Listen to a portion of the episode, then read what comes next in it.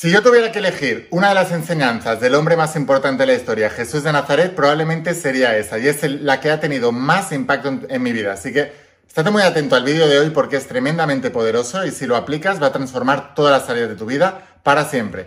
Antes de empezar, asegúrate de suscribirte, activar las notificaciones y la campanita, porque como ves estoy subiendo mucha información para ayudarte a entender estos principios y que puedas transformar tu realidad. Suscríbete y ahora sí, empezamos con la instrucción de hoy. Estate muy atento porque es tremendamente poderosa.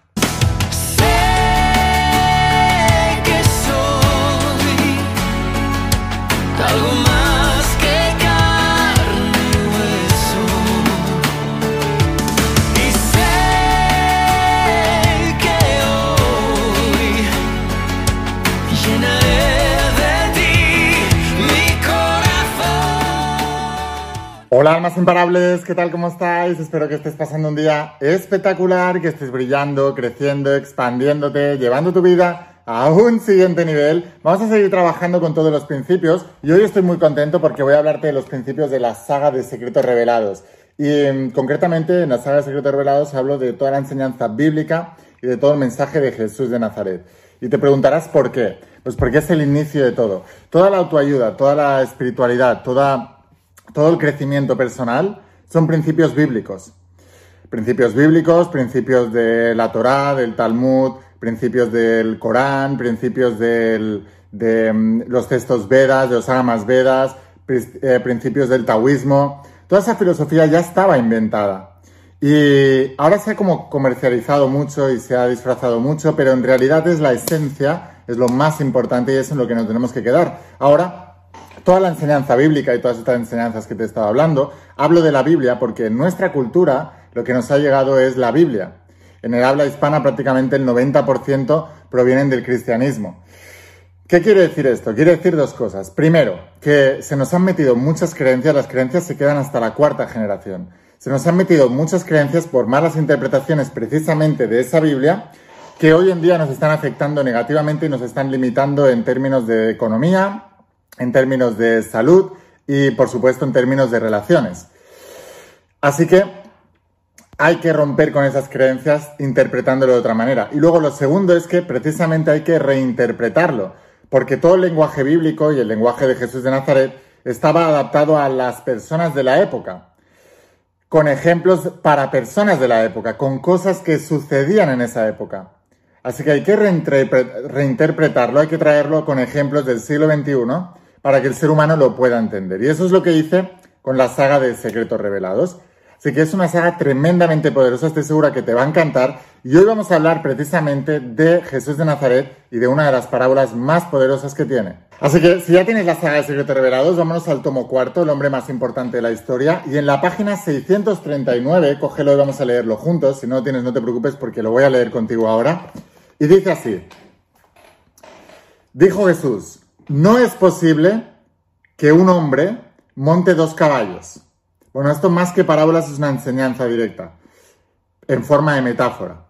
Dijo Jesús, no es posible que un hombre monte dos caballos y tense dos arcos. No es posible que un esclavo sirva a dos señores, sino que más bien honrará a uno y despreciará al otro. A ningún hombre le apetece, después de haber bebido vino, vino añejo, tomar vino nuevo. No se echa vino nuevo en odres viejos, no sea que estos se rompan, y no se echa vino añejo en odre nuevo para que éste no le eche a perder. No se pone un remedio viejo en un vestido nuevo. Un remiendo, perdón, no se pone un remiendo viejo en un vestido nuevo, pues se produciría un rasgón. ¿Qué te está diciendo aquí Jesús lo primero de todo, tú no puedes cabalgar dos caballos, no puedes eh, tirar dos arcos, lanzar con dos arcos a la vez, no puedes servir a dos amos. ¿Qué te está diciendo aquí?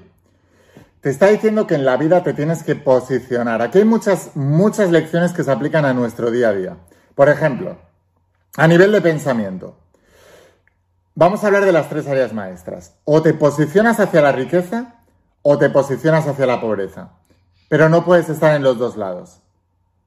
¿Qué quiere decir esto? Que o haces las cosas que tienes que hacer para llegar a tener dinero en la vida, o si no las haces, entonces automáticamente te estás eh, posicionando para la pobreza. ¿Qué es lo que hace una persona que crea abundancia en su vida?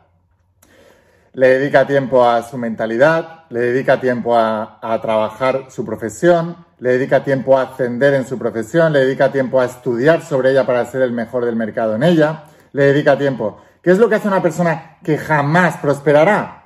Eh, no le dedica tiempo a ninguna de esas cosas, en cambio gasta su vida y especialmente su juventud en ocio, en juergas, en viajes, todo diversión, nada de estudio, nada de visión a largo plazo, toma malas decisiones con la gente con la que se reúne, etc. Hablando en términos de salud, tú te estás posicionando hacia la salud o hacia la enfermedad. ¿Cómo una persona se posiciona hacia la salud? Cuida su cuerpo, cuida su mente, cuida sus emociones, come bien, hace ejercicio, se va a dormir temprano, no bebe alcohol, no fuma, no hace... ¿Cómo una persona no se posiciona hacia la salud? Cuando tiene todos los vicios del mundo. Se va a dormir tarde viendo la televisión, fuma, bebe, eh, no hace ejercicio físico, es totalmente sedentario, come comida basura. Amor. Relaciones, lo mismo. ¿Cuándo te posicionas hacia el amor? ¿Cuándo te posicionas hacia tener una relación estable, una vida estable, una pareja estable, unos amigos estables, un no sé qué? Cuando cuidas todo eso. Cuando te cuidas a ti mismo para ser la persona adecuada para poder estar con alguien.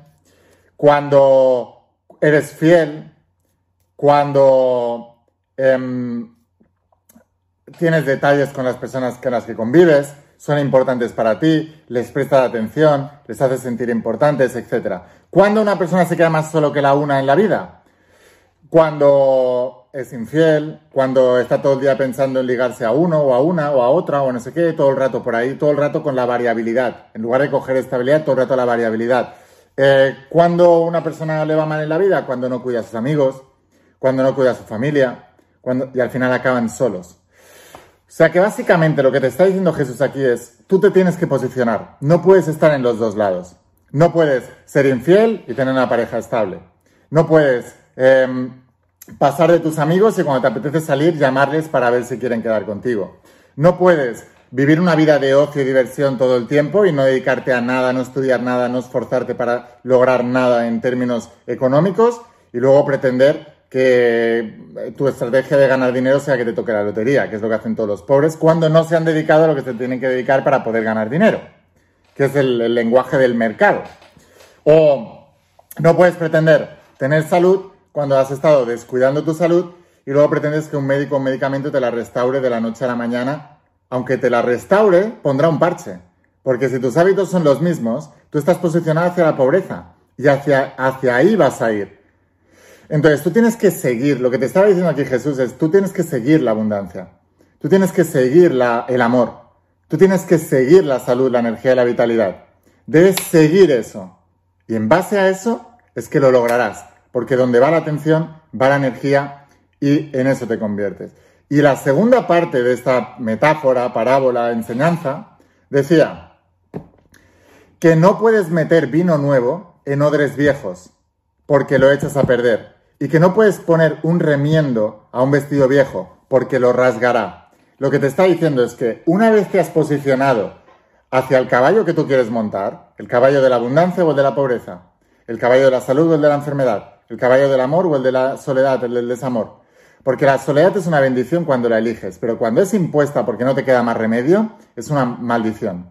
Entonces, tú tienes que elegir la bendición en tu vida. Una vez te has posicionado en qué caballo, una vez que te has posicionado qué arco vas a disparar, una vez te has posicionado a qué amo vas a servir, a qué Dios vas a adorar, entonces te dice, y ya no mires atrás, no pongas parches en tu vida, no metas el vino nuevo en odres viejos, no, no vuelvas a mirar para atrás. Si te has posicionado hacia la abundancia, no vuelvas a tener pensamientos ni actitudes de carencia, ni de persona que la tiene al contrario, coge los hábitos de la persona que es abundante. Una vez te has posicionado para ser saludable, no vuelvas a tener hábitos de gente enferma, ni gente que se va a enfermar con el tiempo.